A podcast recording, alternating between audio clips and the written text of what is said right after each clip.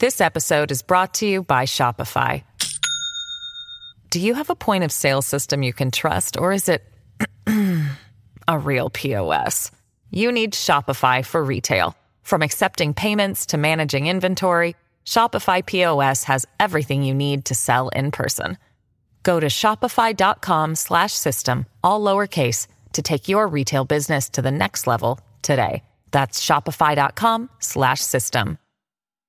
The 2024 Subaru Outback Wilderness is built to take you further off the beaten path. It has 9.5 inches of ground clearance paired with standard symmetrical all wheel drive, plus off road wheels, rugged all terrain tires, and advanced dual function X mode to help get you through deep snow, gravel, and mud. The 2024 Subaru Outback Wilderness Adventure Elevated. To explore all you can do with the rugged Subaru Wilderness family of vehicles, visit Subaru.com/slash wilderness.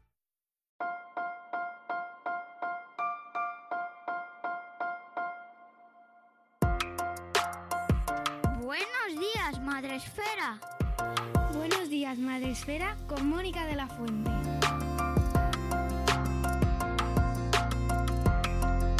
Buenos días, Madre Esfera. Bienvenidos un día más a nuestro podcast. Este podcast que ya sabéis es el de la comunidad de creadores de contenido sobre crianza en castellano. Llevamos acompañándoos ya va para seis años, siete, no sé, estoy un poco perdida. No sé, yo sé que empezamos cuando salió Trump, o sea que ahí que echen cuentas.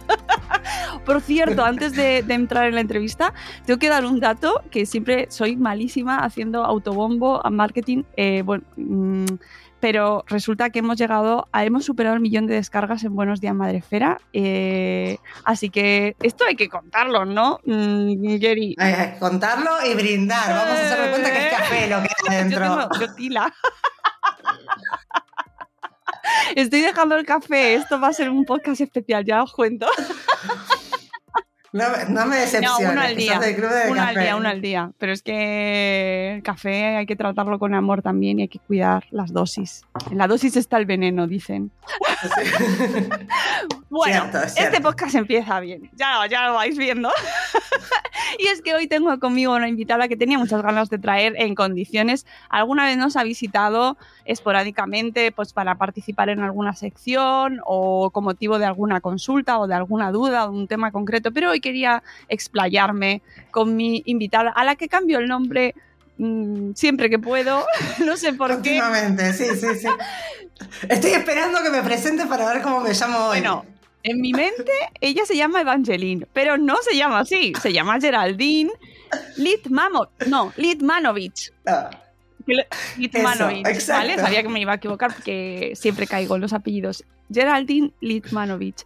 Y más conocida en las redes, o Aka, Aka, Acá, criando criando 24-7. ¡Bienvenida! Muchas gracias, Mónica. Es siempre un, un, gustazo hablar contigo. Qué bien. Hoy tenía muchas ganas de, de sentarme aquí contigo un rato eh, porque me parece que eres una persona con la cual siempre se puede disfrutar mucho hablando, que nos aportas mucho con todo tu trabajo, con tu divulgación, todo lo que llevas haciendo durante años. No por nada fuiste y eres en nuestros corazones blog del año sí, del lo tengo- 2019. Lo tengo por ahí, pero ahora tendría que no hacer así, nada, ¿no? no pasa nada, pero mm, y, y es que tu blog, Criando 24-7, eh, ayuda, ha ayudado, sigue ayudando y va a seguir ayudando porque, amigos, Google recuperan las entradas de los blogs más que los de los perfiles de redes sociales, ¿vale? Recordadlo. Y eh, tiene una sección de ayudas para familias eh, con diversas discapacidades, con dif diferentes situaciones. Eh, es punto de encuentro, es punto de ayuda, de cobijo y además lo llevas haciendo durante años. Llueva, nieve, haga viento, con mudanzas, con circunstancias, con periplos y siempre con una sonrisa y siempre ayudando y siempre trabajando. Y eso hay que reconocerlo. Y por eso quiero que hoy conozcáis un poco mejor a la persona de pelo súper rizado, mega rizado que tenemos con nosotros. ¿Cómo estás? Pues muy bien, muchas gracias por esta presentación tan linda, me viene genial porque ya no tengo abuelas. eh, estoy encantada porque, de estar contigo porque Madrefera, te lo dije en muchas ocasiones, fue la que me permitió también llegar a todas las familias. Tener un blog de, tan dirigido, de un nicho tan concreto como es el mío, aunque hablo también de crianza de manera general y de seguridad infantil y de alimentación y de tal, realmente eh, la mayoría de las familias que me leen son familias que tienen una crianza típica y atípica, como la mía, algún pequeño diagnosticado, y tener alcance y poder llegar a esas familias eh, no es tan fácil.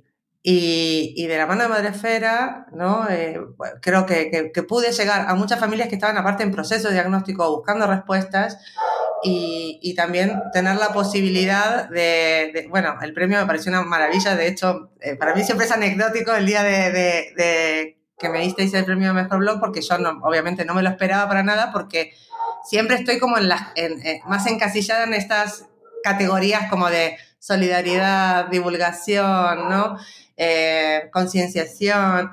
Y entonces, claro, mejor blog del año fue como, ¡guau! ¡Qué maravilla! Porque para mí eso es poner en valor y para mí esto es, algo maravilloso de Madrefera, ¿no? Esto que, que, llevas a tus espaldas, este hijo que, que creaste para todas nosotras, ¿no? Para todas las personas que, generamos contenido. Es poner en valor que todas las crianzas son crianzas, de una manera o de otra, que no... Eh, a lo mejor no representamos a la mayoría de la población, pero sí a una parte que es importante, que también tiene que tener visibilidad y que debería poder entrar ¿no? en, estas, en estas categorías genéricas para que el resto de la sociedad también se entere, no solamente los que, a los que nos toca. ¿no? Entonces, bueno, muchas gracias por la invitación y, a ver qué tal se da la mañana. Bien, bien, bien. Lo primero que queremos saber es quién eres y cómo llegas a ese blog eh, ¿por qué decides abrir este Criando 24/7? Bueno, ¿quién soy? Es una pregunta como muy filosófica. la verdad es que sí, pero me encanta la respuesta pero, siempre. Pero, bueno, eh, eh, yo, aparte de ser madre, ¿no? De dos hijos maravillosos, de profesión o de formación, soy licenciada en Ciencias Económicas y técnico en medios de comunicación. Cuando nació mi segundo hijo, Em, y empecé con mi crianza típica y atípica porque yo estaba, justo coincidió el nacimiento del pequeño con el diagnóstico del, del mayor. Em, y yo ya estaba en, en, en, todo este maremoto, ¿no? Que supone como que te den un diagnóstico, empezar a investigar todo el tema burocrático, que las estrategias, los recursos, las eh, terapias, un montón de cosas. Y hablando con otras familias en las salas de espera, en los centros de atención temprana y tal, me daba cuenta que yo tenía unas herramientas que muchas otras familias no tenían. Tengo la capacidad de poder leer una normativa e interpretarla y de, y de traducirla y de, y de hacer muchas gestiones que para los demás son un dolor de cabeza con cierta facilidad. Y, y entonces me, me, decidí a abrir el blog para, para, contar un poco cuál era mi experiencia eh, teniendo un peque con doble diagnóstico y otro peque neurotípico, y también para facilitar ese camino, sobre todo burocrático, eh, a las familias que estaban en unos pasos detrás eh, y que puedan acceder a todas las ayudas que por derecho les corresponden. Y que lamentablemente a día de hoy, que ya pasaron muchos años desde que empecé con Criando, sigue siendo no solamente desinformadas, porque ya no, ya no digo que no hay información, es que hay información incorrecta desde las administraciones y aparte no es accesible, no es accesible para todo el mundo que no tiene los mismos recursos ni el mismo conocimiento. Entonces, eh, son todo trabas en el camino que ya de per se es complejo. Entonces, bueno, mi intención era un poco facilitar esto y también tener una vía de catarsis, ¿no? De contar un poco, eh, pues, cómo qué supone el día a día de una crianza eh, plena, porque yo dejé, en ese momento trabajaba en una, promotora inmobiliaria, era responsable de un departamento financiero, y cuando me encontré con mis dos bebés y uno con unas necesidades que no sabíamos exactamente cuáles iban a ser, eh, yo eh, como tuve la conciencia total de que tenía que dedicarme plenamente a ellos y después ya vería cómo transformaba mi vida laboral para adaptarla a la necesidad de, cuidado y de presencia que tenían mis hijos. Y bueno, así nace Criando 24/7, primero anónimo y también eh, por, por, tu, te iba a decir por tu culpa, pero queda horrible, pero por tus comentarios, eh, fue cuando al final decidí, varios años después, ponerle nombre y apellido eh, para que la gente supiera quién estaba detrás, aunque a mí me da todavía muchísima vergüenza. Me da mucha vergüenza porque eh, en algunas situaciones, en algunos contextos, eh, ¿no? me llaman, ¡eh, criando! Y es como, pues, es como, soy como un poco los Rolling Stones del mundo de la vista. porque aparte soy fácil de reconocer, acento, pelo, nombre raro. Pero, pero bueno, aunque vivo todo esto como con cierta vergüenza, eh, me, genera una adrenalina enorme el poder ayudar. Enorme. Así como hay gente que sale a correr y se chuta de energía, a mí me chuta de energía sentir que puedo ayudar, aunque sea nada, un poquitito, a que alguien tenga una vida un poquito más fácil. Oye, ¿de dónde viene ese acento? Bueno, yo soy porteña de Buenos Aires, originaria de Argentina, y llevo en España eh, pues unos 22 años más o menos tenía clarísimo que me iba a venir a vivir a España, estuve mochilera, tuve un año de mochilera de estas de viajar por todos lados en mitad de la carrera y cuando estuve en España, estuve un mes y pico dando vueltas, dije, pues ah, voy a vivir acá. O sea, este, este lugar me encanta porque tiene muchas cosas similares, ¿no? A mi tierra natal. Luego me parecía muchísimo más seguro, eh, que para mí eso es, prioritario, y también me parecía mucho más cívico, porque es cierto que, aunque Argentina es un país maravilloso, porque lo es, y la gente también, la idiosincrasia, eh, aunque yo en Argentina soy muy argentina y me puedo adaptar a, lo que hay que hacer, eh, me siento más cómoda en, una sociedad que es más organizada, que es más eh, legal, ¿no? Que, y para mi forma de ser, es más, estoy más a gusto aquí. Y entonces terminé, me volví, terminé la carrera y al mes de terminar la carrera me vine a vivir a España y llevo aquí, pues eso, casi toda mi vida adulta. No, pero no, pero el acento lo mantienes. Si quiero me puedo españolizar, te puedo decir Zaragoza, Aranzazú, eh, pero, pero en contextos donde me siento muy cómoda eh, sale el acentazo argentino. Cuando tengo por motivos de trabajo o necesito que alguien me entienda perfectamente, me intento españolizarme más pero el acento, también si estás en un contexto donde también estás con argentinos, es difícil perderlo. Yo tuve una época, como unos 10 años, más o menos, los primeros 10 años en España, que casi no estaba con argentinos y estaba muy, muy españolizada. ¿no? Se te va pegando, al final eh, vas adquiriendo no solamente el acento, las expresiones. Eh, pero después cuando ya estaba por nacer mi hijo, se vino mi madre a vivir aquí, luego vino mi hermano que vivía en Londres, se vino también, luego hicimos amigos argentinos. Bueno, al final te vuelves a argentinizar y en, las situaciones de confort soy argentina. A mí me encanta, o sea, que no tengo ningún problema, vamos, no creo que lo tenga nadie, pero es que me, me, me, me parece curioso que llevando tantos años lo sigas manteniendo. Pero vamos, no lo pierdas, no lo pierdas. Pero bueno, pero, pero bueno, cuando quieras igual te podemos hacer una versión, podemos hacer la versión ah, no. de la, de la entrevista. Para nada.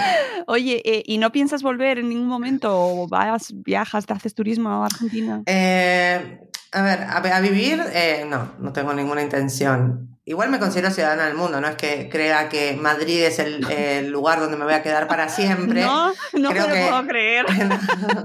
no, eh, me encanta, creo que tiene unas posibilidades increíbles. Bueno, yo ahora vivo en la sierra, ya que estoy a 45 minutos de la ciudad, entonces tengo como las dos ventajas, ¿no? naturaleza, entorno rural y cuando quiero salir, teatro, conciertos, tal, pues en nada estoy en, en Madrid. Pero me gustaría volver a vivir al lado del mar. Yo cuando llegué a España, primero estuve viviendo en Valencia, me gustaría volver al mar cuando, porque toda mi vida ahora está estructurada en función de las necesidades de mis hijos. Entonces ahora estamos viviendo aquí porque está la escuela adecuada para, para que ellos sean felices.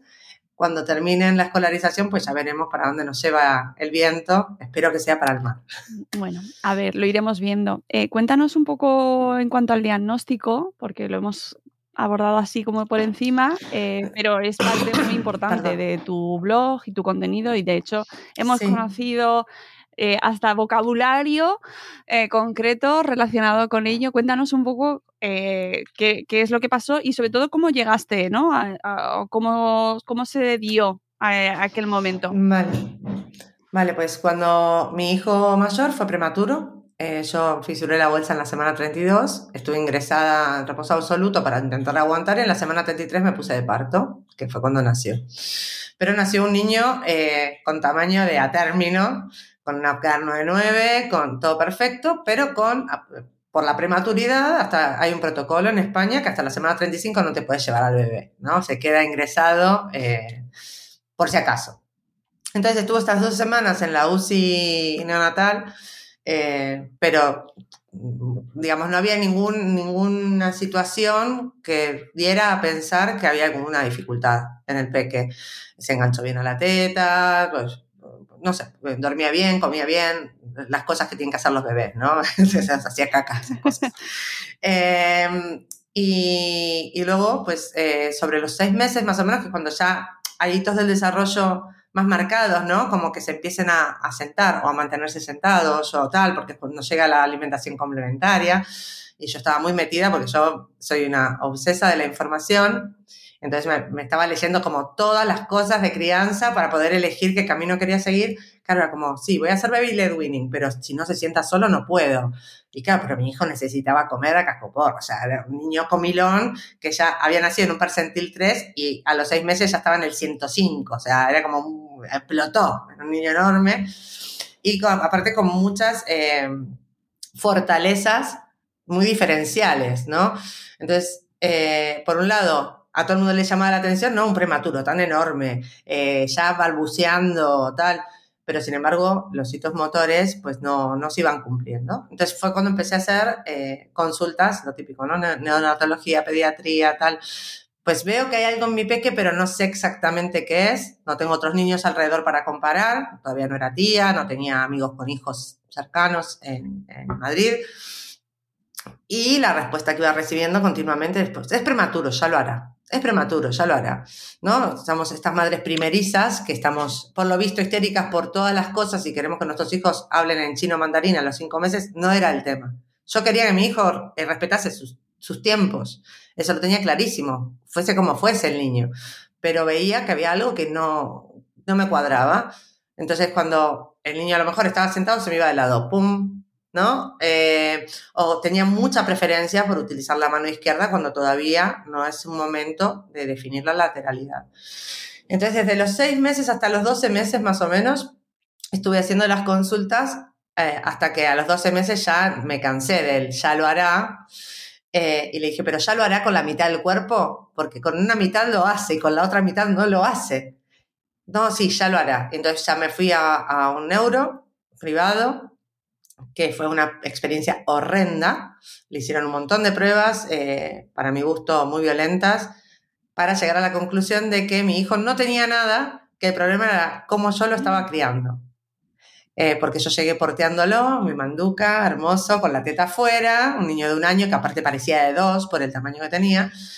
Y eh, esa neuropediatra me dijo, pues el problema es que tu hijo no desarrolló los hitos motores porque no le das la oportunidad.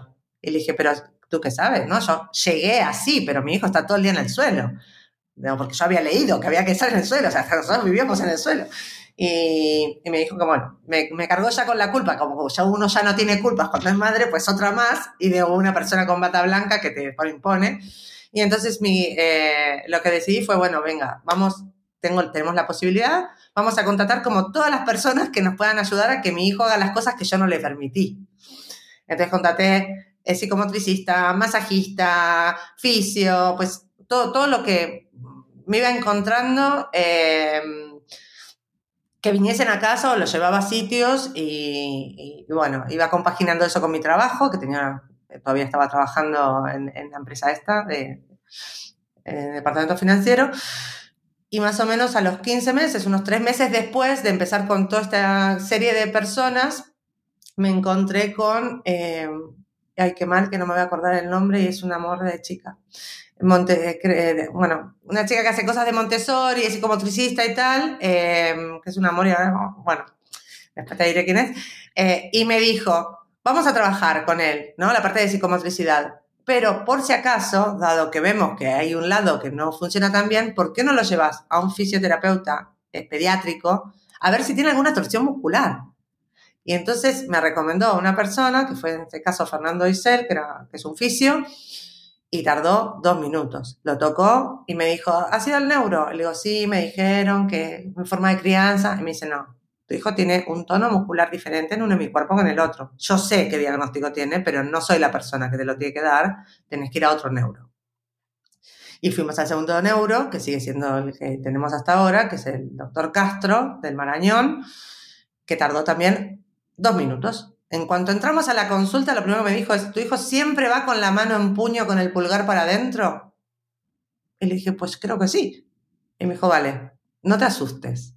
Hay una lesión neurológica. Tenemos que hacer una resonancia, ver dónde está ubicada, ver cuál es el motivo, ¿no? Porque puede ser un ictus o puede ser que haya un tumor, puede ser cualquier motivo, ¿no? Que haya algo que está interfiriendo en esas funciones en, un hemisferio. Me dijo, hacemos la resonancia y con eso vemos qué pasó o qué hay y, y te explico un poco todo. Entonces hicimos la resonancia con 15 meses y salió que había tenido un ictus en el nacimiento. O sea, llevábamos 15 meses buscando respuestas sin saber que era algo que pasó cuando nació. Inmediatamente antes de nacer, durante el parto o inmediatamente después. Ese es el momento en el que hubo un ictus. Un momento no oxigenó y quedó una pequeña lesión, como si fuera un puntito que haces con un boli, un puntito en el hemisferio izquierdo que hace que mi hijo tenga un diagnóstico de hemiparesia derecha, que es un tipo de parálisis cerebral bastante light dentro del mundo de las parálisis, donde la mitad del cuerpo, en el caso de mi hijo, lado derecho, tiene menos fuerza y menos control. Por eso no podía tener equilibrio, no podía mantenerse sentado y se me iba de lado. Vale, quédate en ese momento. ¿No, no lloraste muchísimo cuando te dijo ese señor en eh. dos minutos? This episode is brought to you by Paramount Plus. Get in, loser! Mean Girls is now streaming on Paramount Plus. Join Katie Heron as she meets the plastics in Tina Fey's new twist on the modern classic. Get ready for more of the rumors, backstabbing, and jokes you loved from the original movie with some fetch surprises. Rated PG 13. Wear pink and head to ParamountPlus.com to try it free. As humans, we're naturally driven by the search for better. But when it comes to hiring, the best way to search for a candidate isn't to search at all. Don't search, match with Indeed. When I was looking to hire someone, it was so slow and overwhelming. I wish I had used Indeed. If you need to hire, you need Indeed. Indeed is your matching and hiring platform with over 350 million global monthly visitors, according to Indeed data, and a matching engine that helps you find quality candidates fast. Ditch the busy work. Use Indeed for scheduling, screening, and messaging so you can connect with candidates faster. And Indeed doesn't just help you hire faster. 93% of employers agree Indeed delivers the highest quality matches compared to other job sites, according to a recent Indeed survey. And listeners of this show will get a $75 sponsored job credit to get your jobs more visibility at Indeed.com slash podcast. That's Indeed.com slash podcast. Terms and conditions apply. ¿Qué sentiste en ese mm. momento, eh, Porque... Em, bueno, por un lado sentí alivio porque estaba teniendo una respuesta que llevaba buscando ya muchos meses. Eh, por otro lado me dio eh, un... primero no, me desconcerté, pero con, con, el resultado de la resonancia, que fue rápida, muy rápida, y nos dijo, bueno, este, no os asustéis porque el diagnóstico es parálisis cerebral. Claro, uno, yo no tenía ni idea de nada. O sea, para mí parálisis cerebral era como en plan, se te paralizó el cerebro. ¿Entendés? Ese nivel de ignorancia. Por eso yo respeto muchísimo cuando la gente pregunta eh, sin saber, porque lo que hay que querer es saber. ¿No? Digo, para mí no es eh, insultante, hay mucha gente, muchos ofendidos, ¿no? Como de, ay, no, porque ¿quién sabe de estas cosas si no te tocan de cerca? O si no las tenés al lado. Eh, en la imagen que tenemos de una persona con parálisis cerebral, que no, es ni mejor ni peor que el caso de mi hijo, pero es la imagen que tenemos por los medios, por las pelis y tal, es de una persona con tetraplegia, que está en una silla de ruedas, que a lo mejor no tiene ninguna movilidad ni posibilidad de habla.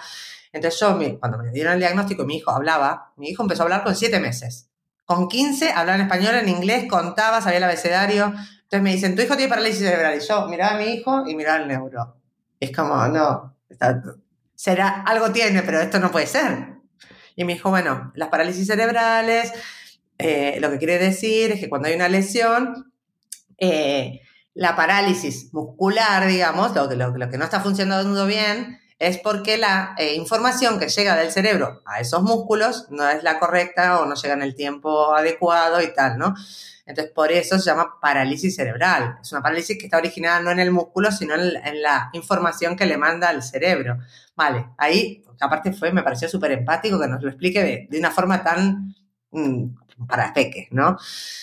Y dijo, entonces no os asustéis, el tipo de parálisis cerebral es hemiparesia y ya estamos viendo que el peque está muy bien, porque mi hijo sí que tenía movilidad, lo que no tenía era como espontaneidad en el uso de lo derecho y tenía muy mal equilibrio y tal, pero bueno, sí que usaba los, los dos lados.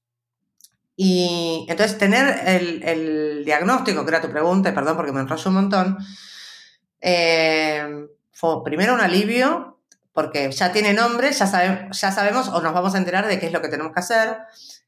Y por otro lado, como también la parálisis cerebral no tiene por qué implicar ningún otro tipo de afectación, aunque pueda haberlas, eh, ¿no? otras comorbilidades, pero ya en ese momento nosotros veíamos que, por ejemplo, a nivel cognitivo, ¿no? O a nivel lenguaje y tal, pues no estaba afectado claramente porque el niño había disparado de una manera bestia. Yo dije, bueno, yo si es algo motor, firmo. ¿Dónde firmo? Porque yo soy una negada para, para todo a nivel físico. Suspendí educación física todos los años del instituto. Digo, mi, mi última preocupación es que mi hijo no, no corra una maratón, digo, ¿no? Si él quiere, que la corra, como pueda, pero me parecía como lo menos... Te pones a priorizar, ¿no? Difícil. Claro, de todas las posibilidades, o sea, ya pasó un ictus y no me enteré. En ese momento, si me hubiese enterado, tu hijo está teniendo un ictus, te cagas vivo, perdón, ¿eh? Pero la presión, pero digo, hay un riesgo de muerte. Yo no viví esa situación. Yo cuando me enteré, mi hijo estaba vivito y coleando, y es un, aparte un niño muy sano, no se enferma de nada. O sea, es como es un niño que de salud está muy bien. Es una situación, pues una lesión que queda ahí crónica, con una, con una secuela, que en este caso es la parece que hay que currársela. Él se la tiene que currar, no nosotros. Nosotros lo que tenemos que hacer es poner las herramientas, el tiempo, la logística, el dinero. Pero el curro de él para llegar a donde él quiera, a donde él pueda. Ya está. Pero bueno, después con, a lo largo de los años van apareciendo otras cosas, otras, otros desafíos. Eh, pero yo creo tener, ponerle nombre a, las cosas, tener, llegar a un diagnóstico es liberador y que te lo digan las familias que tienen peques con enfermedades poco frecuentes que llevan 15 años buscándole nombre a lo que les pasa a sus hijos. Para mí esto es, yo me considero que dentro del mundo de DISCA somos los VIP. Nos llegó tarde el diagnóstico, 15 meses después del suceso, pero en las circunstancias en las que mi hijo no, nunca tuvo, salvo en el momento del ictus, un riesgo de muerte. Entonces, de ahí para adelante, todo me parece maravilloso. ¿No? Como las maternidades nunca son las esperadas. Da igual que haya un diagnóstico o no. ¿No? Entonces, eh, hay que abrazar lo que te toca y vivirlo de la mejor manera posible y, y también, eh, yo creo, permitirte, cuando no podés más, que no es por el diagnóstico, es por todo lo demás a lo que hay que enfrentarse. Bueno, si hay que llorar, se llora, si hay que ir a terapia, se va, si hay que lo que sea, lo que haga falta. ¿no? Hay que cuidar nuestra salud mental porque si no es difícil. Sí, eso mm, siempre es una obligación que tenemos, amigos, amigas. tengamos la situación que tengamos, lo primero, nuestra salud mental ahí, porque si no, el resto imposible. Cuidar al cuidador, ¿no? Que lo decimos siempre, es muy difícil. Es muy, muy simple la frase y muy difícil de aplicársela. Pero hay que, hay que encontrar el momento porque si no el cuerpo te lo va a pedir. Va a haber un momento en que ya no vas a poder postergar ese cuidado porque vas a petar. A mí me pasó. Eh, no sé en tu caso, pero yo soy una persona como muy optimista, siempre estoy contenta, soy muy curranta, eh, muy independiente y así todo. Eh, pues hubo un día, en 2019, el 24 de diciembre de 2019, que tuve un ataque de pánico después de tener una, tutoría en, la escuela por mi hijo, por la impotencia que sentía ante el sistema educativo eh, con personas que pues son divergentes con respecto a la media. Y esa impotencia me hizo tener un ataque de pánico, yo pensé que me moría, tuvo que venir a la ambulancia, todo. Eh, y ese día aprendí que la salud mental no es voluntariosa. Salud mental hace lo que quiere, igual que cuando te doblas un pie, no te querías doblar el pie, bueno, te lo doblaste porque caminaste mal, te pusiste unos tacones que no deberías, no sé lo que... Bueno, la salud mental pasa un poco lo mismo, de repente explota y si no te haces cargo, el camino es solo de bajada, entonces tenés que hacerte cargo y decir, bueno, ¿qué tengo que cambiar? Algo tengo que cambiar en mi día a día. Eh, porque aparte es algo tan invisible para los demás, tan invisible, te ven con una sonrisa, que te ven que seguís con esa maratón de, gestiones y de movidas y de logística y de aparte de tener tiempo para sentarte a jugar con tus hijos y como intentar hacer todo, todo 10, eh, pero el proceso va por dentro y, y cada vez va peor si no, si no pones las herramientas adecuadas para cuidarte. Por eso yo eh, pienso que es, eh, de la mano de mis hijos eh, aprendí a... No lo estoy haciendo bien, lo estoy haciendo cada vez mejor, pero aprendí a, a ponerme, a cuidarme un poco. Qué importante esto. mm, Es que, y seguro que de las personas que lo- nos escuchan y que están al otro lado, hay muchas mujeres y muchas madres que se sienten muy aludidas y muy tocadas porque esto es una, algo muy universal y si encima entramos ya en, eh, la familia típica, en la familia diversa, en que ha entrado el diagnóstico en casa, la madre es, es en el 90% de las situaciones, cuando no más, la que se encarga. Sí, es cuidadora, cuidadora principal o cuidadora única. Claro. ¿no? Eh, y, y eso supone no solamente la ejecución del cuidado, que, que tiene un montón detrás, es la carga mental, que no se acaba nunca. Porque tenés que acordarte de todo, tenés que hacer mil trámites, tenés que. O sea, la carga mental no compartida para mí es mucho peor que no compartir la ejecución. A mí no me importa hacerlo todo, pero tener que decidirlo todo y acordarme de todo es, eh, es agotador. Es agotador. Claro, Eh, por eso cuando la gente habla de corresponsabilidad, sí, no, mi el padre o la otra madre o lo que sea, pues ayuda en casa. No, no, a mí no me ayudes en casa. A mí tomame decisiones. no, dame la lista de la compra. No sé, eh, eh, eh, no sé, acordate cuándo hay que vacunarlos o cuándo hay que ir al neuro y cuándo hay que ir al psiquiatra y cuándo hay que... Eso, eso eh, para mí es casi más importante que el reparto de las tareas, el reparto de las decisiones y, del, y de las millones de gestiones que supone un hijo, en cualquier caso, y de un hijo con más necesidades de apoyo, de revisiones, de tal, que es, ah, sí, es una agenda que ni Obama la tenía. Ya. claro, claro, claro. Y además hemos hablado muchas veces aquí en este podcast de lo que vivís y de lo que viven muchas familias y de la absoluta, del absoluto abandono eh, que sufrís en muchísimas ocasiones. Bueno, desde la administración total y desde sanidad, no tener un, un, ¿no? un soporte psicológico para, las, para los cuidadores eh, que estamos haciendo una labor social, ¿no? Gratuita, aparte, eh, para el Estado. Eh, no tener un soporte psicológico, que eso dependa de nuestra disponibilidad económica, que aparte se merma desde dos lados. Cuando hay un diagnóstico en casa, por un lado, eh, uno, de los, uno de los progenitores, generalmente la madre, o deja de trabajar o trabaja menos horas para hacer cuidado de- del menor, con lo cual hay menos ingresos, y por otro lado tenemos muchos más gastos, porque la mayoría de las terapias, de las intervenciones, de los materiales especiales, de las zapatillas donde entra el DAFO, de todo sale de nuestro bolsillo, a pesar de que hay ayudas públicas, pero las ayudas públicas no llegan, si a mí no me llegan ni al, no sé, ni al 20% de los gastos que supone eh, los diagnósticos de mi hijo, en casos complejos, más complejos, donde hay medicación, donde hay que estar aspirando, donde hay que tener una silla especial que cuesta 70 mil euros. O sea, eso es inviable. Te vas a gastar el dinero, te vas a gastar 60 euros en una sesión de psicólogo. No te lo puedes permitir. Y que además Entonces, estás en la última de la lista, totalmente. absolutamente. En todo, en tiempo y en dinero. O sea, es como. Igual que nos pasa a la mayoría de las madres cuando no hay diagnóstico, que te vas a ir a comprar ropa porque decís, bueno, el cuerpo te mutó, ¿no? Sos madre, te cambiaron las tetas, te cambiaron el culo, te cambiaron- tenés que ir a comprarte ropa para no parecer un payaso por la vida. Y, y vas a toda contenta al centro comercial esa mañana que tenías libre y al final volvés con 10 camisetas para tus hijos, eh, una bomba de puma para la bañera y, y los Kleenex y no sé qué, el, el, el Dalsi. O sea, te comp- compraste todo menos lo que ibas a comprarte para ti, ¿no? Y así pasa también con la salud mental y con el resto de cosas, con el fisio. Yo llevo a mi hijo al fisio todas las semanas y vivo contracturada, pero yo me- no me permito ir al fisio porque muchas veces no tengo el tiempo, no tengo la oportunidad de la disponibilidad y aparte digo, pues pago una sesión para mí o se la pago para él, no, se la pago para él.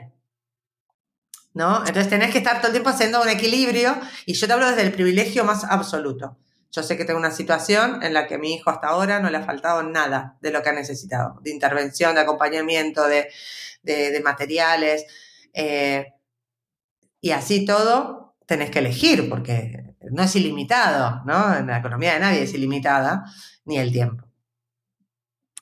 ¿Qué, eh, ¿Qué supone ese primer diagnóstico y cómo evoluciona en casa esa situación? Pues el primer diagnóstico eh, fue para mí el, el más bravo en el sentido de no tengo ni idea de esto. Yo googleaba en mi pareja, no existía en ningún lado. Eh, vamos a aclarar que en, en, inglés la hemiparesia está en el grupo de las hemiplegias, como una hemiplegia más leve. En español es cuando hay una diferenciación en el, en el título del diagnóstico, con lo cual en español no había nada publicado. Había alguna cosita por ahí, pero muy perdida y aparte mal explicada. Y en inglés, al estar mezclado, claro, había muchas cosas que no, como información no me servían. Entonces ya fue cuando dije, bueno, yo tengo que aprender de esto todo, todo lo que se pueda aprender. Entonces me metía en todas terapias, me metía adentro, o sea, estaba, me pasé hablando con todos los terapeutas, con todos los especialistas, con, ¿no? con el neuro, con el tal, con la rehabilitadora, eh, con todos tengo aparte una relación excelente, es gente maravillosa. Y entonces cuando empecé a aprender dije, bueno, no, esto alguien tiene que saber que esto existe, porque el caso de mi hijo fue con 15 meses, pero hay muchos peques con EMI que como es algo tan eh, poco visible, ¿no? Es como, bueno, es el torpón, es el que cogea un poco, el que a lo mejor no usa bien una mano, eh, pues se diagnostican con 3, 4 y 5 años. ¿Sabes el tiempo, las posibilidades de cambio de pronóstico que se pierden con ese diagnóstico tardío? Porque necesitamos que la intervención sea en los primeros años de vida o, lo más cercano al momento de, de la lesión, ¿no? Eh, porque los ictus no solamente pasan en el parto, pueden pasar en cualquier, a cualquier edad. Eh, hay que trabajar inmediatamente. El diagnóstico precoz es eh, la herramienta para tener un pronóstico mejor. Entonces, eh, para mí ese, ese, primer diagnóstico fue como un poco más de, de investigar, de, de, aprender, de empezar a compartir información con la gente que iba eh, contactando y tal. Y yo creo que un año o dos años después del diagnóstico fue cuando se creó la Asociación de Mi Parecia Infantil, la fundación, con la que yo estuve colaborando muchísimos años, hasta hace bien poquito. Todavía colaboro de forma externa, pero antes estaba muy metida, llevaba blog, redes, tal. Eh, donde, bueno, se empezó a visibilizar eh, junto a mi blog, donde yo me dediqué mucho tiempo al blog a hablar sobre mi parecia y a cómo detectar los signos de la hiparesia, porque es un diagnóstico que lamentablemente, incluso en el ámbito sanitario, como me pasó a mí, hay muchos pediatras que no, no le prestan la atención suficiente para poder eh, diagnosticar pronto o derivar, ¿no? Si tienes dudas, derivar, derivarlo a neuro y ya está. Entonces ese fue como más desafiante, ¿no? Y con más miedo de qué más puede aparecer, qué cosas no estamos viendo de hitos del desarrollo que todavía no tienen que, ¿no? Todavía no, no, no se tienen que haber cumplido, que se tienen que ir cumpliendo a lo largo de los primeros años de vida. ¿Se cumplirán? ¿No se cumplirán? ¿Cómo lo conseguiremos? Entonces, primero había como así, un poco de maremoto de, de miedo, miedo e incertidumbre. Eh, pero después, eh, también cuando te empezás a meter más en el mundo de la disca eh, y empezás a conocer otras realidades, muchísimas más complejas y más duras. Y eh, eh, a mí eso también eh, me puso los pies muy sobre la tierra. Como, bueno, mm, hay que preocuparse, pero tampoco hay que... Hay que ocuparse, no preocuparse. ¿no? Y así que cuando llegó el segundo diagnóstico, con tres años, el diagnóstico de autismo de mi hijo, bueno, ese diagnóstico era como, a mí me dejaron un sobre en secretaría, en el Marañón. O sea, ni siquiera me lo dieron en persona, en una. sentarte y explicarte nada. Yo ya sabía, o sea, ya intuía que mi hijo era autista, pero también pasa lo mismo. La información que hay sobre autismo está muy sesgada, eh, es muy concreta. La imagen que tenemos de cómo tiene que ser una persona autista o cómo tiene que funcionar. Eh, nos remite a Raymond o a Sheldon Cooper o a, ¿no? Y no todos somos así. Eh, y, y, para mí el segundo diagnóstico fue como, bueno, venga, ahora ya sabemos qué es esto, que no es una, algo que tiene que ver con la lesión o que tiene que ver con alguna otra historia que haya por ahí. Fue muy relajado. Y claro, yo cuando hablo con madres ahora, ¿no? Que, que sus peques tienen un diagnóstico, autismo, eh, para mí fue el segundo, y claro, y lo viven como con mucha angustia, que también cada caso es diferente, necesidades de apoyo, en qué lugar del espectro se encuentran y tal. Pero cuando son casos así como el de mi hijo, yo, yo, y me preguntan, ¿y vos cómo lo viviste? Y yo como me callo, porque para mí, como el segundo diagnóstico, fue como, venga, eh, suma y sigue, ¿no? O el 2 por 1 de Carrefour, o sea, me daba igual. O sea, era, era ponerle nombre a algo y saber cómo, qué, qué posibilidades de intervención había respetuosas para que mi hijo tenga las herramientas que quiera cuando las necesite, no para convertir a mi hijo en neurotípico. Igual que no pretendo que mi hijo escriba a mano con una caligrafía perfecta, vamos, ni siquiera espero que escriba a mano, tampoco espero que mi hijo tenga comportamientos em, o conductas esperadas de personas neurotípicas. Mi hijo es maravilloso como es, autista y con EMI, maravilloso. Y eh, mi trabajo, creo, principal como madre es empoderarlo en su diversidad, y que mm, él tenga las herramientas cuando las necesite para poder interactuar con el resto del mundo que no está preparado para la diversidad y con el que tenemos que convivir, no nos queda otra opción. Bueno, tu trabajo como madre eh, en ese sentido total y luego además ayudando a que el resto de la sociedad mm, entienda mejor lo que vive no solo tu hijo, sino lo que supone eh, el autismo, ¿no? Y yo creo que ahí eso también tienes que ser consciente, ¿no? Que estás preparando o ayudando a tu hijo como madre que eres, pero además ayudas en la otra, en, la otra labor tan importante de visibilizar, de, de poner nombre, de sacar de, sacar de la Yo creo que es naturalizar eso, romper un poco de estigmas eh, y, un poco que, el resto de la sociedad, ¿no? que no sabe nada, como yo no sabía nada hasta hace unos años, eh, vea que eh, existe la diversidad dentro de la diversidad. ¿No? Y que aparte no todo el mundo se percibe, se define de la misma manera y que lo que tenemos que hacer es ser respetuosos y empáticos con el conocimiento es más fácil ser empático, pero no tenerlo tampoco es excluyente de que uno respete a los demás y sus particularidades. Entonces, yo desde mi lugar, desde mi, blog, que es eh, chiquito, ¿no? Y, yo considero como humilde dentro del mundo de los blogs, em, sí que intento ponerle pues un poco de alegría, porque es como vivo yo el día a día, eh, contar también cuando hay alguna dificultad, no tener estas cuentas, ¿no? Este tipo de comunicación tan, tan Instagramero, tan Pinterest de que todo es maravilloso y mis sofás son blancos y mis hijos no se suben encima y por eso siempre está todo perfecto. No, eh, mi casa es un caos, es Kosovo, o sea, como eh, mi día a día también. Hay días que, duermo dos horas y entonces para venir a esta entrevista me tengo que maquillar para que no se me vean las ojeras de panda. No, bueno, vivimos como podemos, lo mejor que podemos, pero al final abrazando la realidad que tenemos y entendiendo también las grandes posibilidades que nos da eh, este proceso de aprendizaje que tenemos de la mano de nuestros hijos. Tengan lo que tengan, sean como sean. Eh, poder aprender eh, para ser mejores personas, no solamente con ellos, ¿no? Como madres, sino con el resto de la sociedad y también poder descubrirnos nosotras. O sea, yo llegué a mi diagnóstico gracias al diagnóstico de mi hijo. ¿Qué momento? As humans, we're naturally driven by the search for better. But when it comes to hiring, the best way to search for a candidate isn't to search at all. Don't search, match with Indeed. When I was looking to hire someone, it was so slow and overwhelming. I wish I had used Indeed. If you need to hire, you need Indeed. Indeed is your matching and hiring platform with over 350 million global monthly visitors, according to Indeed data, and a matching engine that helps you find quality candidates fast. Ditch the busy work. Use Indeed for scheduling, screening, and messaging so you can connect with candidates faster. And Indeed doesn't just help you hire faster. 93% of employers agree Indeed delivers the highest quality matches compared to other job sites according to a recent Indeed survey. And listeners of this show will get a $75 sponsored job credit to get your jobs more visibility at Indeed.com slash podcast. That's Indeed.com slash podcast. Terms and conditions apply.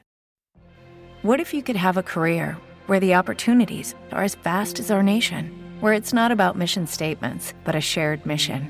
At U.S. Customs and Border Protection, we go beyond to protect more than borders from ship to shore, air to ground, cities to local communities. CBP agents and officers are keeping people safe. Join U.S. Customs and Border Protection and go beyond for something far greater than yourself. Learn more at cbp.gov/careers. Y vos estabas Oh. presente. Tú estabas presente, me atrevo a españolizar. Tú estabas presente en ese momento. Es que me acuerdo y me, me- me emociona mucho. Y yo también. Todavía estoy muy movilizada porque mm, yo me acuerdo cuando con el diagnóstico del peque, ¿no? Pues autista tal, entonces vas pasando por diferentes terapeutas y especialistas y tal, y te dicen, pues mira, esta característica de tu hijo, esta particularidad, encaja en el espectro autista. Y yo decía, no, eso es mío, eso lo heredó de mí. Eh, tu hijo tiene una hipersensibilidad olfativa, no sé qué, esto es propio del autismo. No, eso es como yo. Yo huelo, huelo tu casa, Mónica, desde acá. O sea, es como, tengo un super. Yo siempre desde pequeña decía, tengo superpoderes porque lo escucho todo y lo huelo todo. No eran superpoderes, era una regulación sensorial que te cagas. Pero, eh, claro, entonces yo, eh, a, a raíz de ir aprendiendo eh, de, mi peque y después, que fue clave, empezar a leer eh, mujeres adultas autistas diagnosticadas de forma tardía, con perfiles parecidos al mío, perfiles en los que pudimos surfear nuestra vida y eh, que nos vaya bien en el colegio, que poder tener una carrera, formar familia, viajar, ser independientes, tener una economía, ¿no? Lo que fuese, que está a años luz de la imagen que tenemos de cómo debe ser una persona autista. Entonces, cuando yo empecé a leer todo eso, más todo lo que veía eh, eh, reflejado de mi hijo en mí, ¿no? Fue como, no, esto yo tengo que pasar una valoración por lo mismo que te decía al principio, porque da paz, porque entonces encuentras respuestas y también puedes descubrir herramientas que mejoren tu bienestar. Y ya hace dos o tres años que tenía esta idea y no encontraba eh, o el momento o la, el profesional adecuado para pasar una valoración a esta edad, ¿no? Tan mayor. Eh, yo me diagnostiqué con 46, ya tengo 47, eh, que valorase con perspectiva de género. Porque no nos olvidemos que el autismo eh, tiene una prevalencia enorme, la sociedad está llena de autistas, pero todos creemos que los autistas son niños, varones, que ordenan dinosaurios. Que también trenes. hay niños varones que ordenan dinosaurios y trenes. Eh, eso no es eh, todo el autismo, el espectro es enorme, enorme, no es lineal. Uno está acá, otro está acá, otro está acá. Eh, las dificultades o las fortalezas a nivel intelectual o cognitivo o de las desregulaciones sensoriales, las necesidades de apoyo son muy diversas dentro del espectro.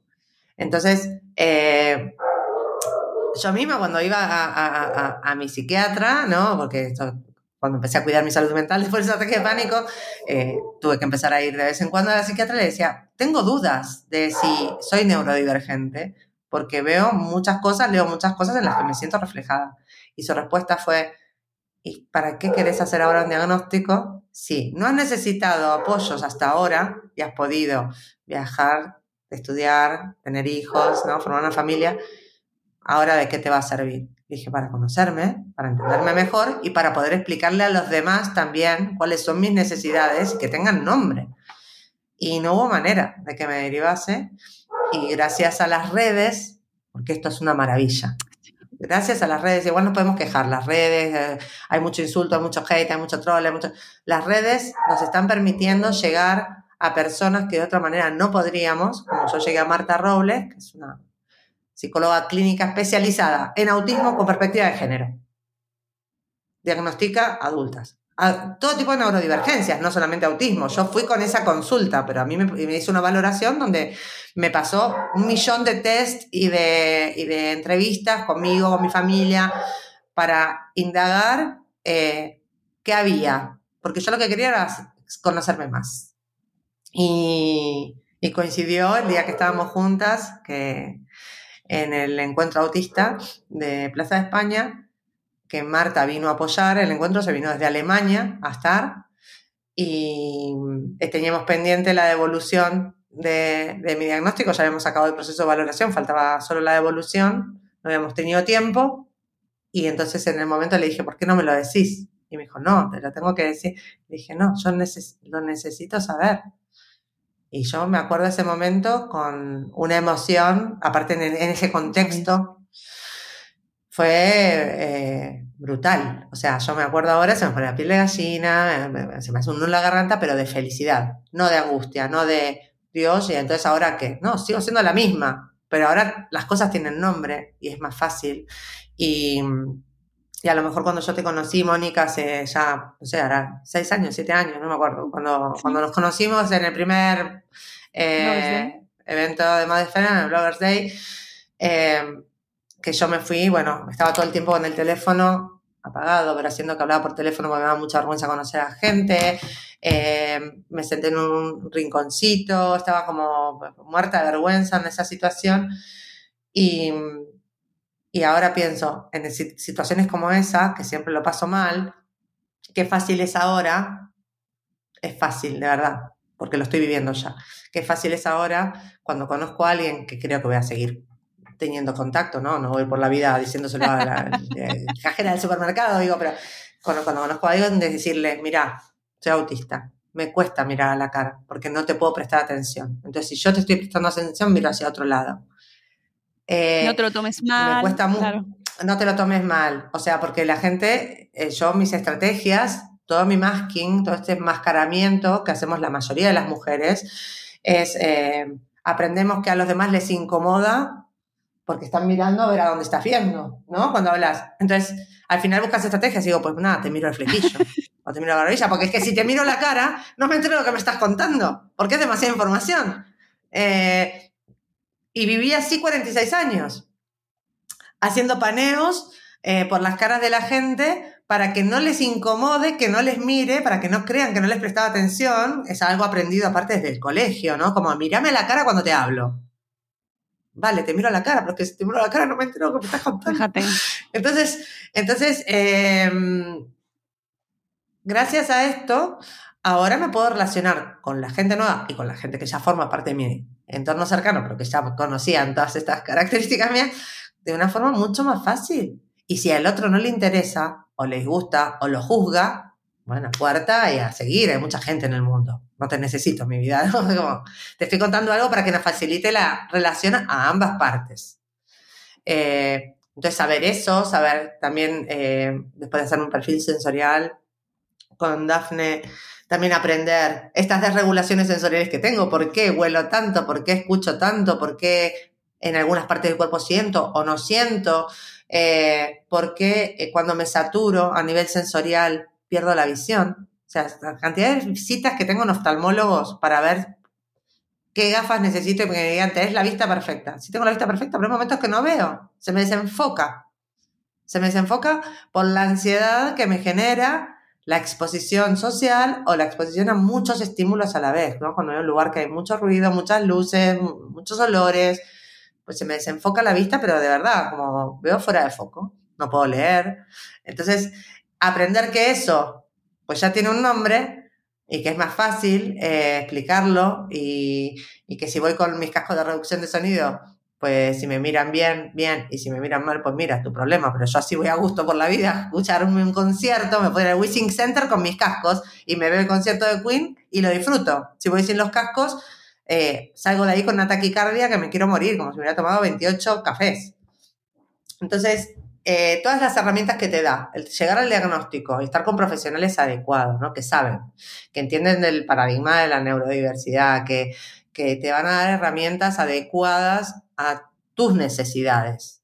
No son herramientas genéricas. Esto es otro aprendizaje enorme con respecto al autismo.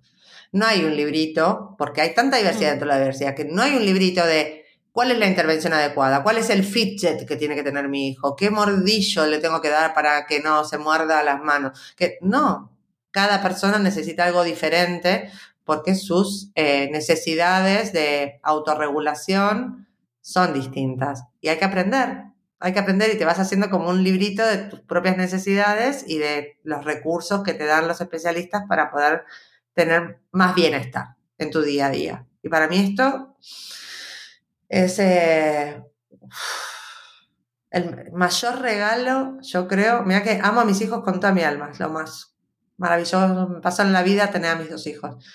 Pero el regalo que me hicieron mis hijos, sobre todo el mayor, de permitirme conocerme mejor y sentir que ahora, con 47 años, cuando conozco a alguien, poder explicarle pues estas particularidades mías y no estar todo el tiempo sintiendo que tengo vergüenza o que se van a dar cuenta que tengo una tara. Uh.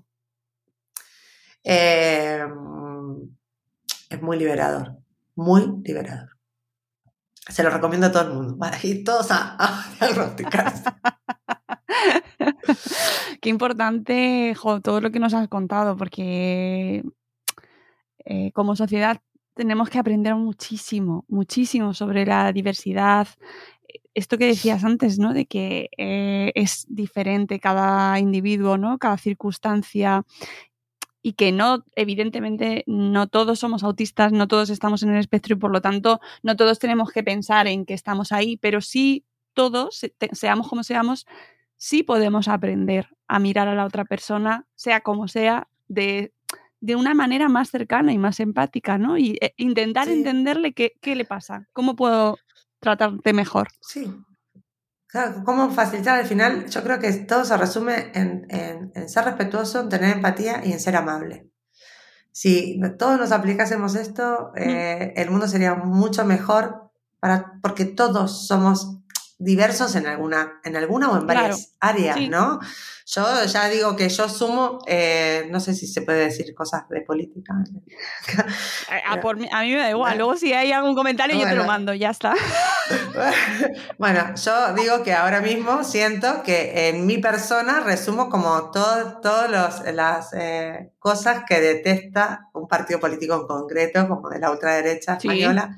Yo los junto todos porque vengo de una familia de origen judío, eh, con eh, mis, mis abuelos turcos y rusos, o sea, ya peor no puede ser como la combinación en este momento, Sí, aparte histórico, ¿no? De guerras, eh, con un nombre y apellido rarísimo, mm, no heteronormativa, ¿no? Soy- yo me considero pansexual, mm, luego neurodivergente, migrante de Sudamérica, o sea, con un, con un hijo con pluridiscapacidad, o sea, que, mi familia, eh, o sea, nosotros somos Benetton, la publicidad de Benetton, prácticamente, o sea, solo Oye, ¿y nosotros. cuántas paguitas te dan por eso?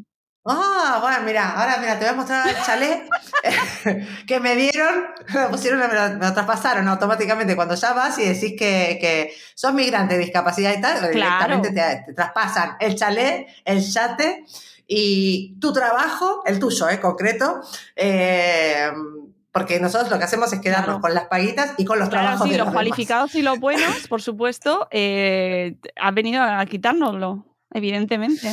Pues es una, bueno, este discurso de, de- de las paguitas es muy, muy trágico para mí, ¿no? Para mi gusto. Yo tengo una mentalidad totalmente social. Eh, a mí me encanta pagar impuestos y sé que suena como raro. A ver, encantar, feliz pagando encantar. impuestos. No, te, voy- te lo voy a explicar, te lo voy a explicar. Pagar impuestos, porque aparte soy economista, esto te lo voy a explicar en- con dos Venga. cosas muy simples. Cuando pagamos impuestos quiere decir que estamos ganando dinero. Si no, no Claro. pagarías impuestos. Eso es lo primero. O sea, cuanto más pagas o cuanto más deberías pagar, porque los que ganan mucho no es, pagan. es eso que ya lo luego sabemos. ahí... Ahí, ahí esa injusticia de la ingeniería fiscal de cada uno ya es otro tema. Pero digo, quiere decir que cuanto más ganamos, más pagamos. Con lo cual, si pagamos mucho, es que nos está yendo relativamente bien.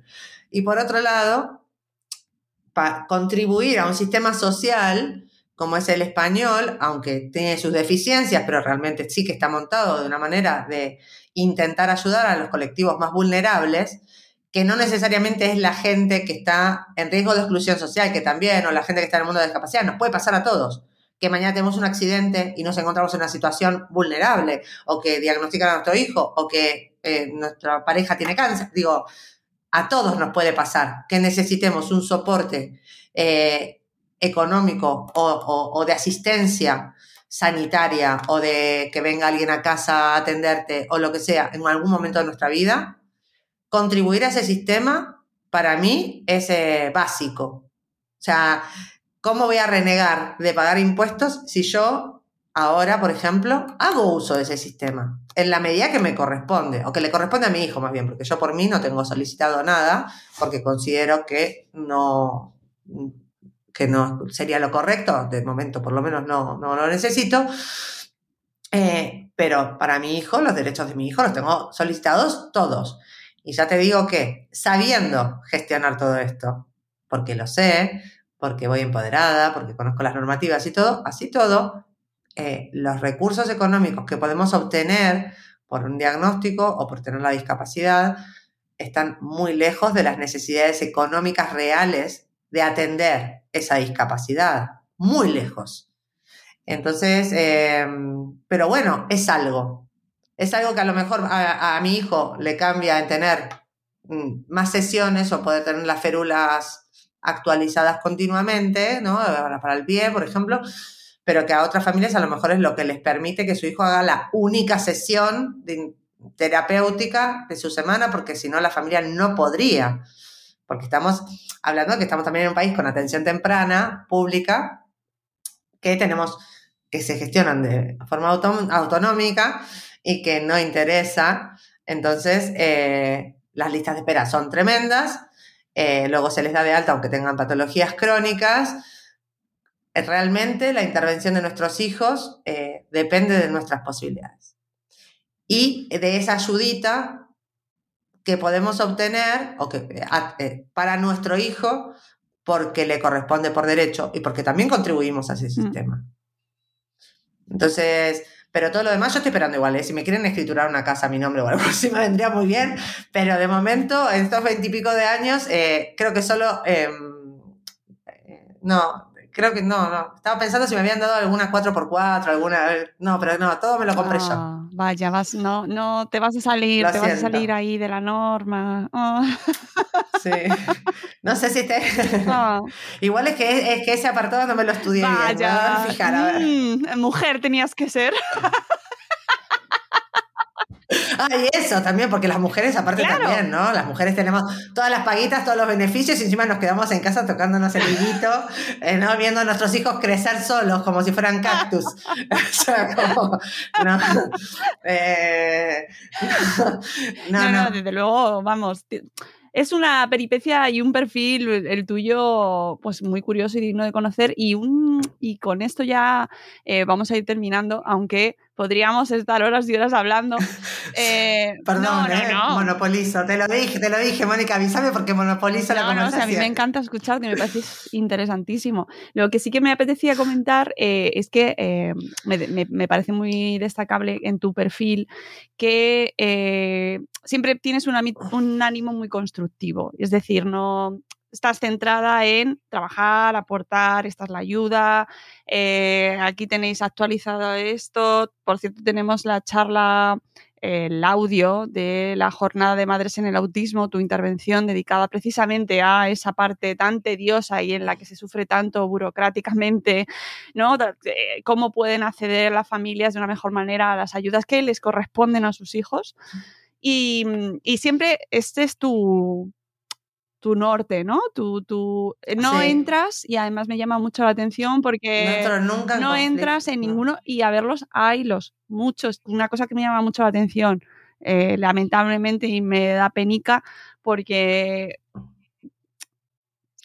pero es que este, estas rivalidades como de Real Madrid-Barça eh, se dan en el ámbito de la crianza en general, ¿no? Eh, biberón o teta, eh, porteo o carrito, evident winning o purecito.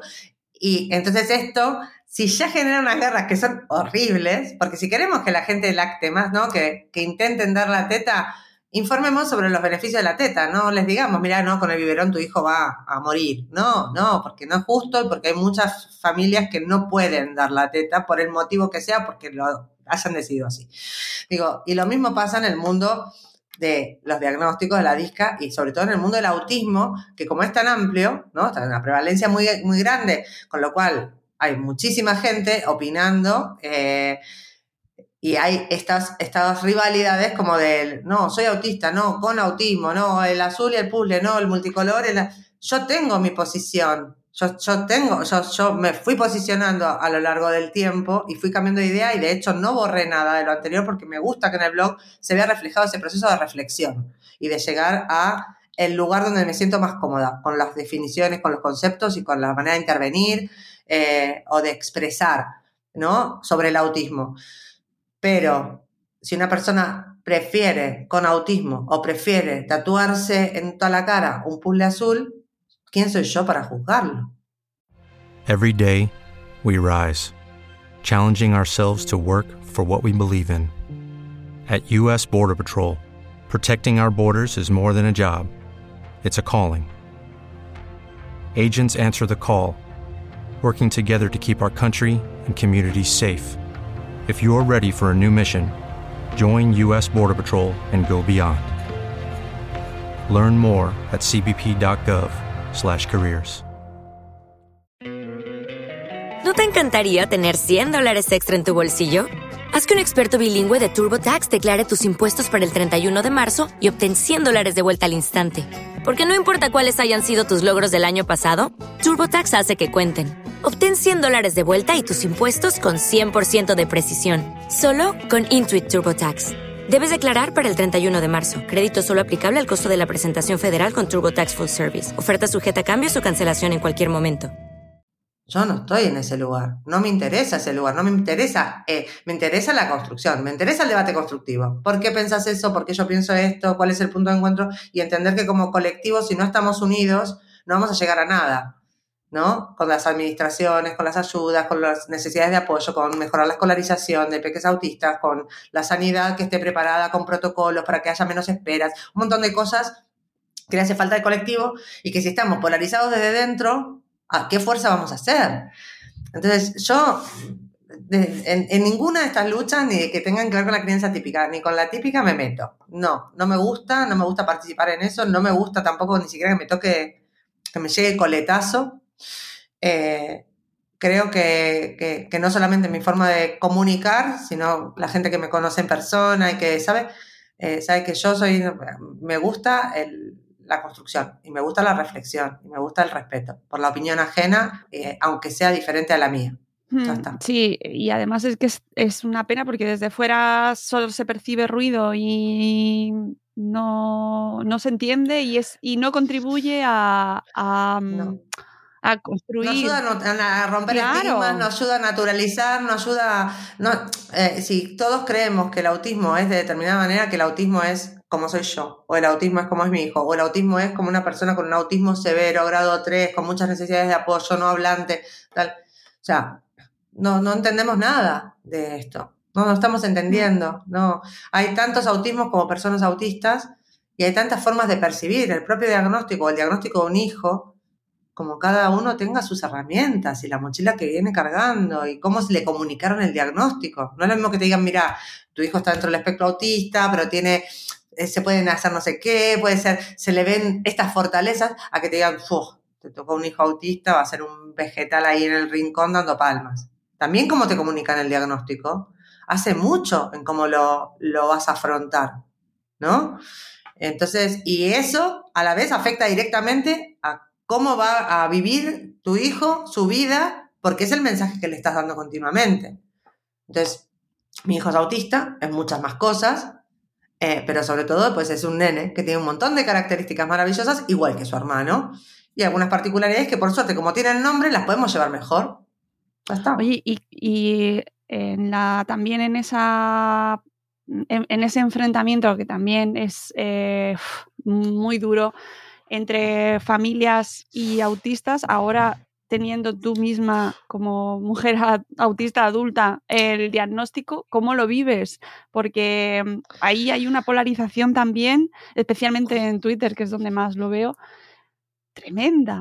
Pues mira, eh, sí, me resulta complejo. A mí me gusta leer a adultos autistas incluso cuando tienen un discurso que eh, no está alineado con lo que yo siento, porque creo que igual de todos aprendo. Mm, Pero sí, es complicado porque está la gente que invalida los diagnósticos como el mío, mm, creyendo que saben más que una persona, un profesional que se dedica a eso hace más de 10 años y que te hizo una valoración durante meses eh, ¿no? Pero, todo- eh, o si tú eres autista, pues todos somos un poco autistas. O, o tú no eres autista. Y si vas a decir que sos autista, lo estás haciendo porque te querés lucrar, que ya me dirás tú, ¿con qué me lucro yo? Que todo lo que... Otra paguita, que otra genero paguita. en cría- claro, otra paguita, todo lo que genero en criando lo redono, eso lo sabe todo el mundo, es algo totalmente transparente.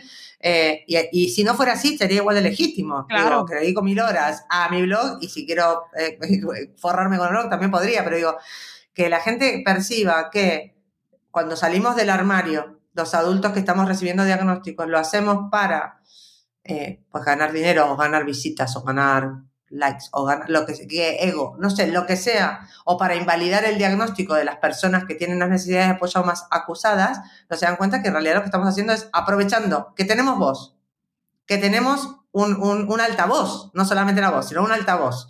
¿no? Tenemos la posibilidad, el privilegio de poder comunicar, de que plataformas como Madresfera nos den impulso y de llegar a más gente que pueda encontrar también respuestas y que entienda que a lo mejor mm, su diagnóstico no va a ser igual al mío o sus características no son iguales al mío, pero le puede servir para darse cuenta que a lo mejor su hija es autista, pero que le está pasando lo que me pasaba a mí con lo del ictus, que van al pediatra, que van a no sé dónde, que van, que van al colegio y que la niña es, pues es muy tímida o es muy rara o no le gusta estar con amigos, prefiere estar solita. Eh, bueno, a lo mejor es darte cuenta que con, con lo que compartimos perfiles como el mío, pues también estamos ayudando a que mu mucha otra gente tenga mejore su calidad de vida, ¿no? Y se pueda autodeterminar. Y que para mí no, no invalida, yo siempre reconozco y siempre hablo desde el privilegio, lo digo siempre, aparte es una palabra que uso mucho. Yo sé que soy una privilegiada en cuanto a diagnósticos, en cuanto a las posibilidades que tengo de enfrentarlos, en cuanto a las herramientas que tengo encima, porque llevo haciendo terapia toda mi vida como argentina que soy, eh, ¿no? Entonces, tengo unas herramientas eh, yo creo muy potentes para, para llevar la vida que llevo, así todo, con, a veces con dificultades. ¿Por qué no las voy a ofrecer? ¿Por qué no las voy a compartir con otra gente que le puede venir bien? Esto no invalida los casos que son más severos, no invalida eh, otro tipo de diagnósticos, no. Existimos todos y todos tenemos que tener visibilidad porque al final esto lo que permite es que la gente encuentre respuestas. Es, es, es, un tema complejo, la verdad, y, y es, es, difícil a veces incluso comentarlo. Y, y, yo que me sumo cuando me escribes, Mónica, vente. No, Mónica, yo voy, yo voy. Te, te, yo te amo, es que como una intencionalidad, de verdad. Que yo me sumo encantadísima, pero es verdad, y esto lo hablo también, lo hablo contigo y lo hablo mucho con Vanessa, de, de verdad tienes tres con quien con quien vale. aprendo cada día y, y, y, que es cómplice. Bueno, Vale es un, es un ejemplo claro, perfecto. Es... Porque el caso de Rodri, eh, que es autista también, bueno, o con autismo, ya no me acuerdo cómo le dice Vanessa, eh, que no tiene nada que ver con claro. ni conmigo. No tiene nada que ver. Claro, claro. Y, pero, pero, pero uno no es más autista que el otro, está en un lugar diferente del espectro y con otras comorbilidades. Claro, ¿no? Tremendas. Pero siempre lo hablo con ella como al final cuando entras en... Además, yo nunca me arrepiento de sumarme porque en absoluto me parece que aprendo y aprendemos todos, pero es verdad que de repente ves eh, movimientos o reacciones, sobre todo reacciones que dices, no lo puedo entender. No lo puedo entender. A mí me resulta muy agresivo y no, a mí la... Y me da pena. La gente que... Pero a mí me da pena, pero sobre todo que me genera como mucho rechazo, porque la comunicación cuando es violenta, eh, para mí duele igual que un golpe, ¿no? Y deja cicatriz también. Entonces, a veces eh, las redes también, eh, igual que tienen cosas maravillosas, como que nos hayamos encontrado, como que yo haya encontrado el perfil de la persona que me ha podido valorar, o mil cosas, también tienen esta exposición a que te digan cosas muy crueles y que dependiendo de cómo está tu autoestima ese día, o, o, cómo te fue el día, te puede afectar más o menos. Yo intento, realmente recibo pocos mensajes feos, pero intento pensar qué, qué dificultades tiene esa persona para tener que desde una pantalla sin conocerme, sin saber nada de mi vida, de verdad, eh, dedicar un minuto, cinco, diez de su día a escribirme algo hiriente. Eh, me da pena, me da pena, me da, me gustaría ayudarla, digamos, no me, no me enfada, yo tengo esta cosa, como no me, no me enoja, lo que me da es como me, me genera tristeza, me dan ganas de abrazarla, como, no, o sea, no, no, no, no, este no es el punto, no, no, no, no te enojes, eh, construyamos, ¿no? Eh, yo este, también eh, funciona de esa manera, ¿no? No me gusta entrar en estas polémicas tan, tan crueles y mm. tan porque se dicen muchas barbaridades, pero muchas, ¿eh, Mónica? O sea... Sí, sí, sí, yo, y mira que no estoy tan metida como puedas estar tú, infinitamente más, y, pero, pero no deja de sorprenderme y de apenarme porque creo que va en contra del, del ánimo común, de querer entendernos más todos, todos, todos, todos, seamos como seamos, si es que aquí Sí, pero te digo, esto pasa en totalmente transpolable a la, a la, crianza. O sea, cuando, cuando eh, se quita el pañal o, o se deja el pañal. Sí, sí, Ahí empezamos con la guerra. Dejamos llorar al nene como Steve, era, no me acuerdo, Stevie, que estaba mal la, eh, o, o, o, no, o, o, lo achuchamos, lo, ¿no? amamachamos lo que necesita nuestro hijo. Bueno, eh, cada uno tiene su librito de la verdad, está bien. Lo, lo bueno sería que nos lo podamos contar y entendamos que cada uno puede tomar la decisión que tome y, tenemos que ser respetuosos aunque no la compartamos, salvo que esté en riesgo la integridad de alguien. Digo, yo no te, voy, no te voy a respetar que le pegues a tu hijo porque lo que voy a hacer es avisarle a la policía, ¿no? Pero si vos preferís a tu hijo, no sé, darle todos los días bollos y yo decido darle todos los días fruta, no me voy a matar. Como, cada uno lo alimente como quiera. Igual que cuando yo les, me los llevo a comer barbaridades por ahí. Y mis amigos me dicen, ¿a qué esto no lo sacas en criando? Y no, porque ¿para qué voy a hacer publicidad de esto si ya venden mucho? ¿Sabes qué pasa? Y con esto ya sí que mm, nos vamos a ir, pero no, no, sí, soy yo la, la que me enrollo, pero que em, mm, cuesta mucho hablar sobre este tema a los que estamos me voy a, voy a decir aquí como desde, como aprendiendo, ¿no? Cada día en esto, desde fuera, puedo decir, voy a decirlo, aunque conozco a mucha gente y, y, creo que al final no es una cosa en absoluto ajena, ¿eh? No, no me gusta el término desde afuera. Pero... No, no, pero, pero entiendo que no te toca en primera persona, en, tu núcleo, en tu núcleo más cercano de la vida real. no tener esa circunstancia, te sientes menos validada para comentar, para hablar, incluso como periodista, ¿no? Porque dices, bueno, yo intento hacerlo con todo el rigor, leo, me informo, hablo con expertos y que sean ellos los que se posicionen o con las familias o con las personas en primera persona, ¿no?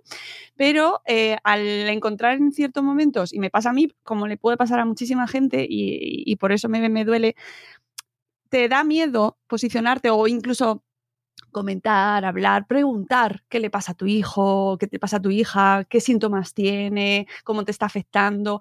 Por esas eh, reacciones en ocasiones que lo puedo llegar a entender porque a lo mejor esa persona no sabes desde dónde está hablando y de qué dolor arrastra, pero que la reacción echa para atrás y, y, entonces no se, no se consigue que se hable más, que, que, sí, que nos vamos a equivocar, que voy a decir que tu hijo es autista y tú lo que prefieres es que sea que tiene autismo.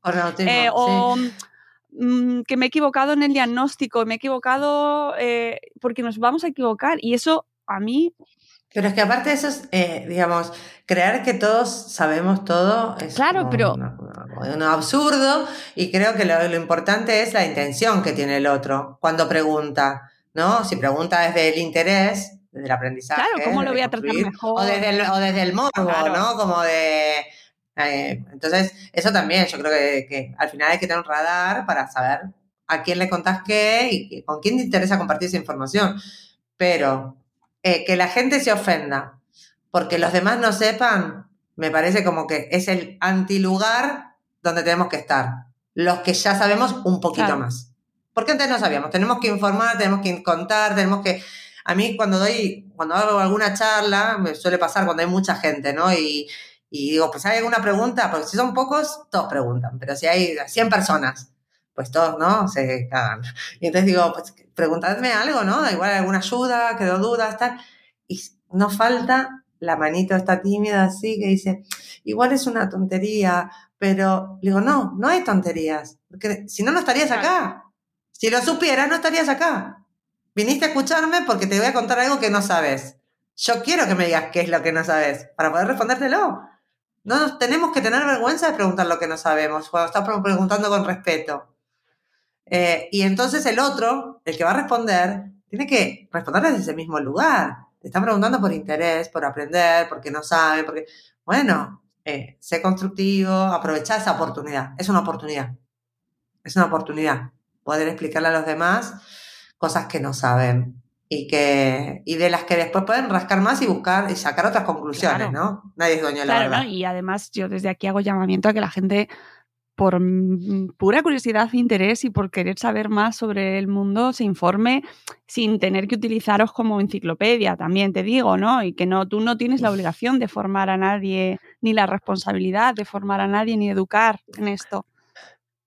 No, pero pero bueno, yo creo que todos formamos parte de eh, intentar desde nuestro lugar, igual que hace Madrefera, impulsando pues un montón de, de, ¿no? de, de, realidades que no solo tienen que ver con, con, la diversidad, digo, todo tipo de realidades, ¿no? Tienes un peque que tiene pues alergia a lactosa o cuando lo que sea, eh, o dificultades en el aprendizaje o, o nada, o un nene que te sale de alta demanda que, te, que querés cortar claro. la vena.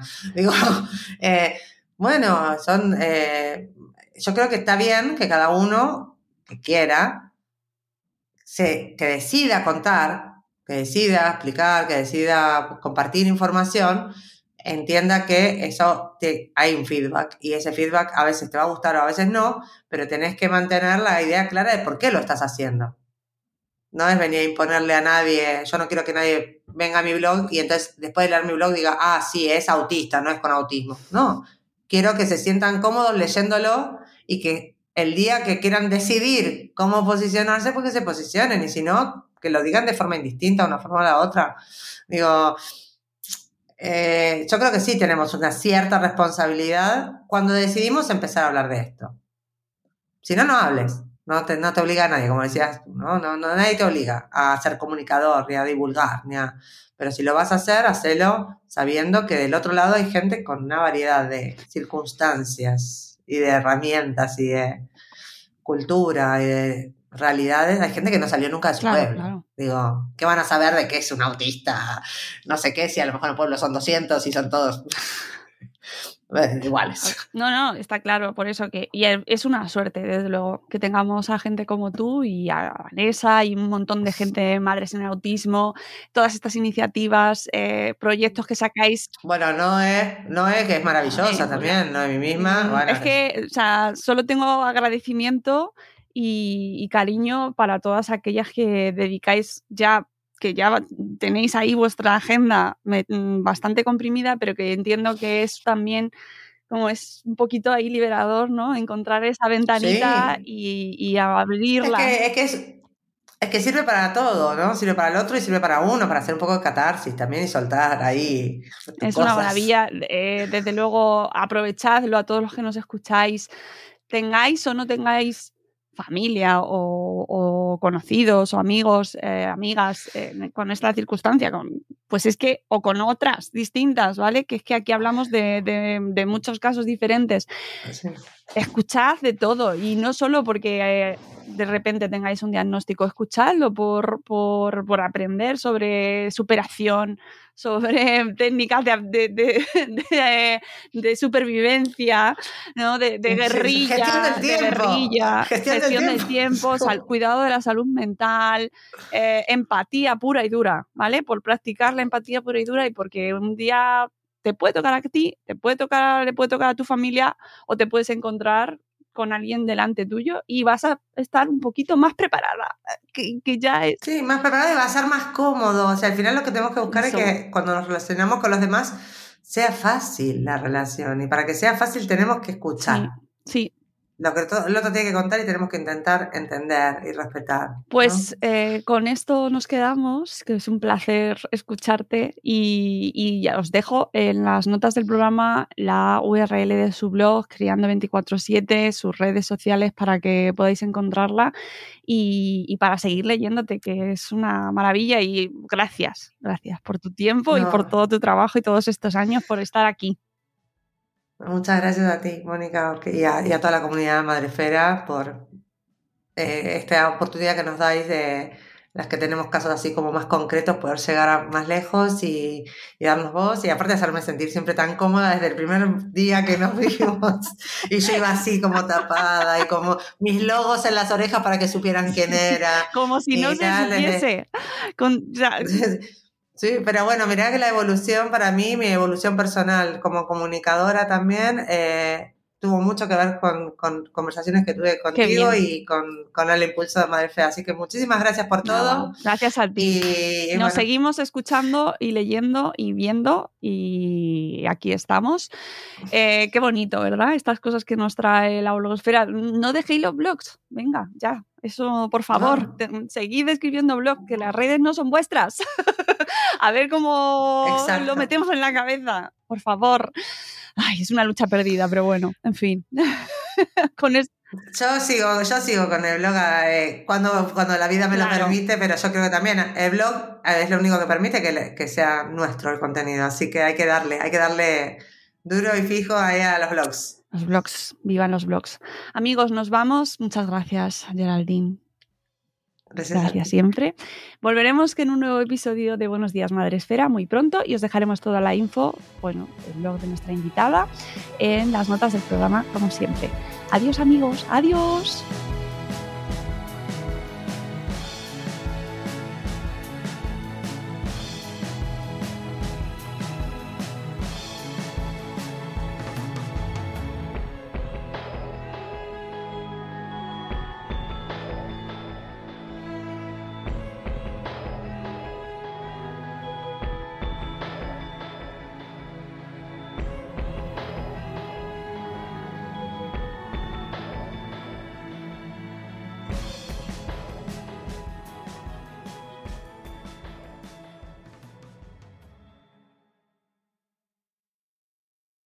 Guys, it is Ryan. I'm not sure if you know this about me, but I'm a bit of a fun fanatic when I can. I like to work, but I like fun too. It's a thing. And now the truth is out there. I can tell you about my favorite place to have fun. Chumba Casino. They have hundreds of social casino style games to choose from with new games released each week. You can play for free anytime, anywhere and each day brings a new chance to collect daily bonuses. So join me in the fun. Sign up now at ChumbaCasino.com. No purchase necessary. BGW. Void were prohibited by law. See terms and conditions. 18 plus.